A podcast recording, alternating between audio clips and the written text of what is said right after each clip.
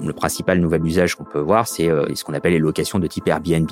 C'est décrié. On considère que ça empêche notamment l'accession au logement de toute une catégorie de population, puisqu'effectivement la mairie encadre très fortement cet usage en créant une nouvelle destination au sens de l'urbanisme. Bienvenue à On the Legal Side, le podcast qui décrypte les enjeux juridiques des entreprises. Je m'appelle Philippe Durand, je suis avocat associé chez Auguste Debouzy.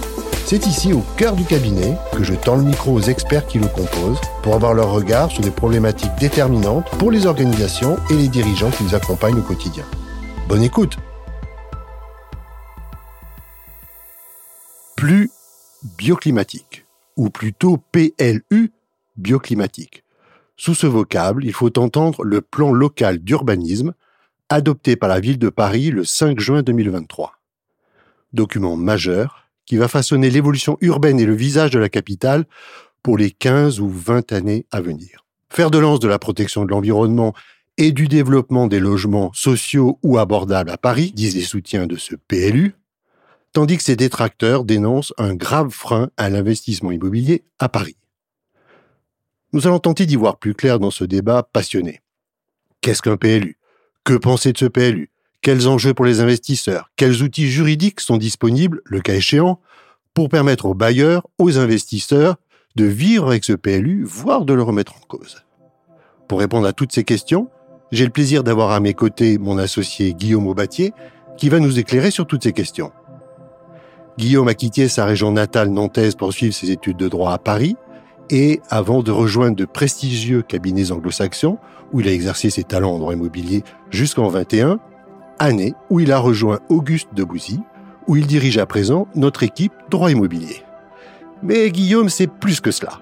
Sportif, vélo, course à pied, amateur de bon vin et de planture cigares, et surtout de généreux barbecue, auquel Guillaume invite ses associés qu'il décrivent comme le roi du barbecue. Bonjour Guillaume.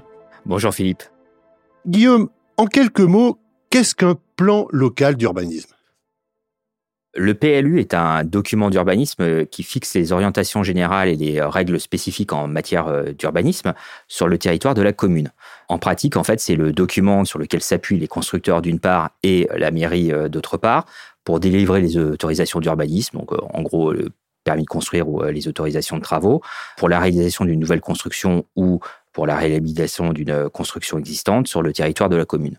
Le PLU est donc, comme tu l'as dit, un document essentiel qui va définir la politique d'urbanisme de la ville pendant euh, les 10 ou 15 prochaines années, une fois qu'il est adopté. Si on en revient à, Paris, Guillaume, où le PLU en place aujourd'hui date de 2006, le futur PLU qu'on appelle donc bioclimatique et qui fait l'objet actuellement de consultations, qui sera soumis à enquête euh, publique fin 2023, en quoi, selon quels critères, selon toi, on peut le qualifier de bioclimatique ou de vecteur qui devrait favoriser le logement abordable et les logements sociaux?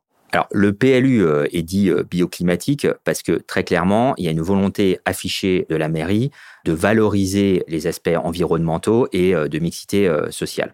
Par exemple, le PLU instaure un Urbascore qui va permettre de valoriser les opérations de, de construction ou de restauration en fonction de neuf critères assez flous, mais c'est sur cette base-là notamment que la mairie va apprécier si oui ou non elle va délivrer les permis. Ensuite, il y a ce qu'on appelle les servitudes de mixité euh, sociale qui existaient déjà ou qui existent déjà euh, dans le PLU actuel, mais qui vont être renforcées. Et il y a une volonté clairement affichée de la mairie d'atteindre 40% de logements publics d'ici 2035, dont 30% de logements sociaux et 10% de logements abordables. Donc là, Guillaume, tu évoquais l'affichage, le contenu du PLU tel qu'il existe dans le, dans le projet qu'on connaît euh, actuellement.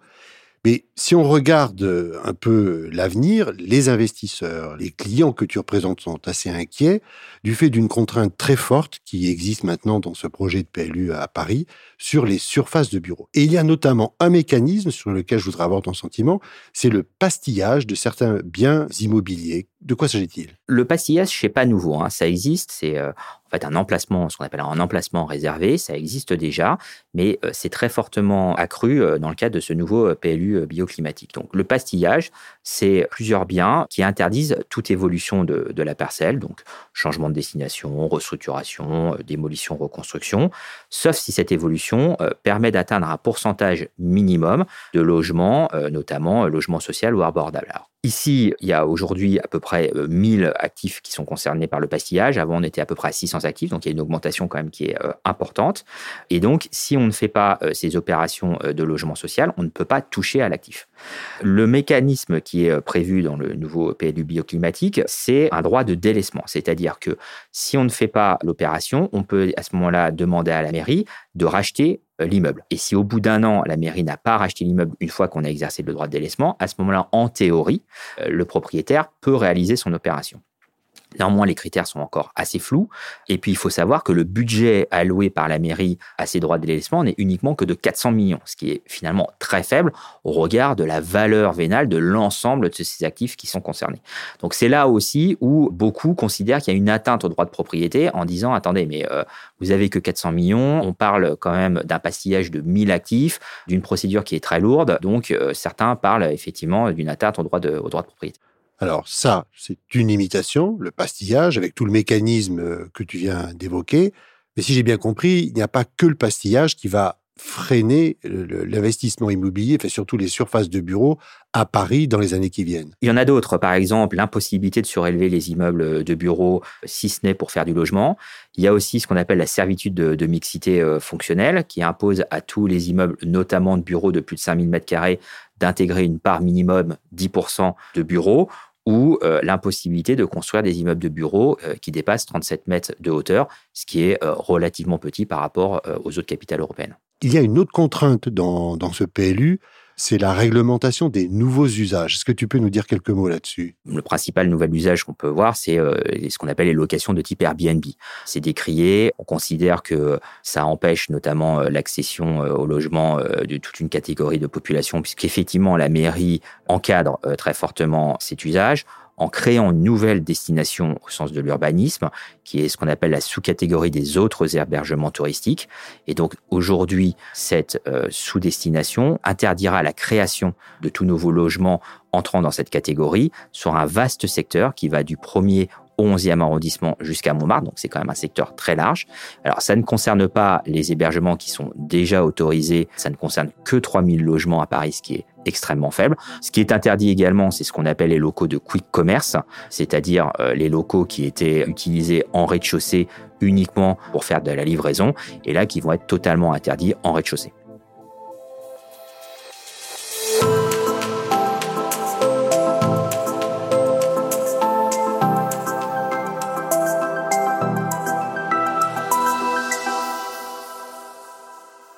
On revient au présent et à ce qui se passe aujourd'hui, j'ai compris qu'un des effets juridiques immédiats de ce PLU, c'est que la mairie de Paris oppose des sursis à statuer quand elle délivre des permis de construire qui sont demandés par euh, soit des particuliers, soit des investisseurs.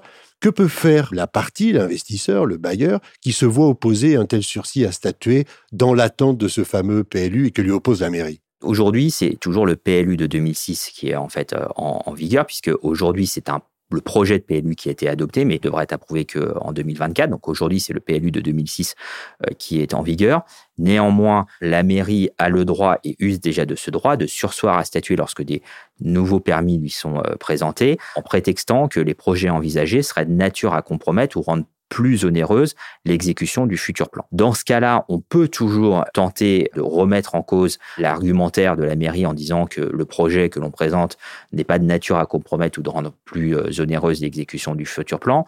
Néanmoins, il faut être honnête que c'est toujours une décision difficile à prendre, puisque évidemment, ça va tendre les relations avec euh, la mairie, rendre certainement beaucoup plus difficile l'instruction du permis que l'on souhaite déposer. Effectivement, aujourd'hui, ce que l'on voit plus, c'est des discussions avec la mairie, avec les services de l'urbanisme, pour voir comment est-ce qu'on peut présenter un permis. Il y a beaucoup une phase de préinstruction avec la mairie, c'est-à-dire avant de déposer le permis, on va voir les services de l'urbanisme, on voit dans quelles conditions et comment on peut déposer le permis, est-ce qu'on attend, est-ce qu'on n'attend pas, euh, comment on préinstruit euh, pour voir effectivement quels sont les projets qu'on peut, euh, qu'on peut déposer ou est-ce qu'on doit attendre. Si je reste toujours sur l'idée de réagir à, ce fameux PLU, comment est-ce que les, propriétaires, les investisseurs, les bailleurs que tu représentes vont pouvoir défendre leurs intérêts devant ce nouveau PLU, disons à plus moyen terme et, devant le juge administratif. Comment tout ça va se nouer? Aujourd'hui, il y a une phase de consultation qui est actuellement en cours auprès des personnes publiques. L'étape d'après, ça va être l'enquête publique. Il peut y avoir des évolutions, notamment du projet, grâce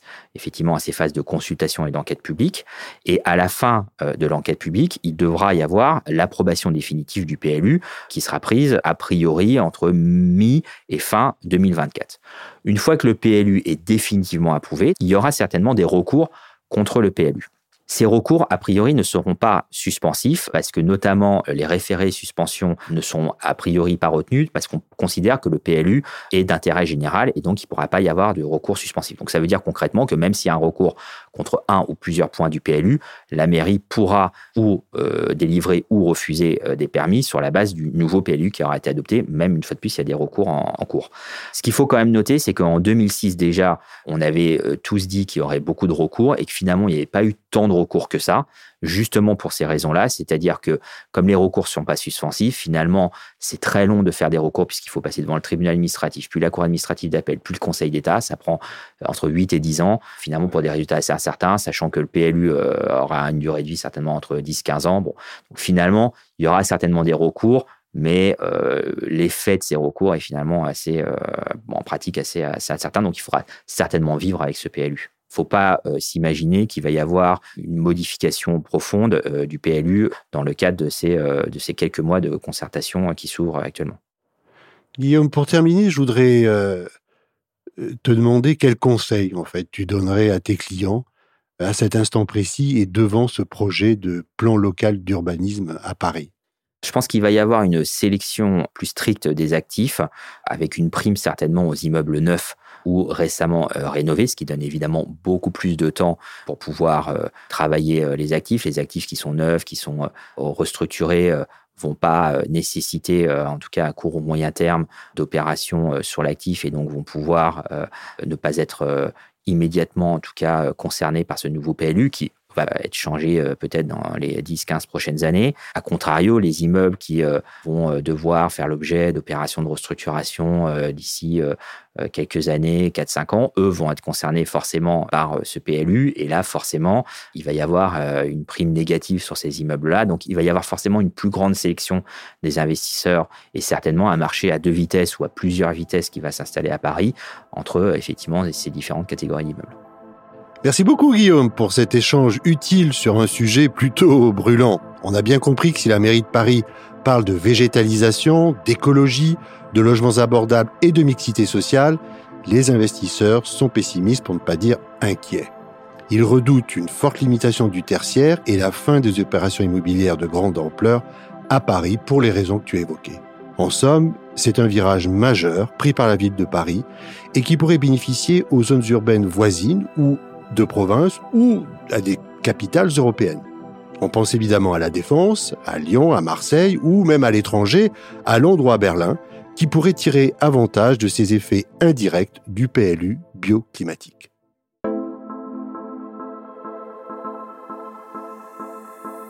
Vous venez d'écouter On the Legal Side, un podcast signé Auguste Debouzy. Un grand merci pour votre écoute. Pour être notifié des prochains épisodes, n'hésitez pas à vous abonner depuis votre plateforme préférée. Pour découvrir le cabinet, ses équipes et ses actualités, rendez-vous sur le site www.auguste du 6 debouzy.com ou dans la description de cet épisode. Cette série audio a été conçue, écrite et réalisée en collaboration avec Aparté Studio et le son de l'encre. À bientôt!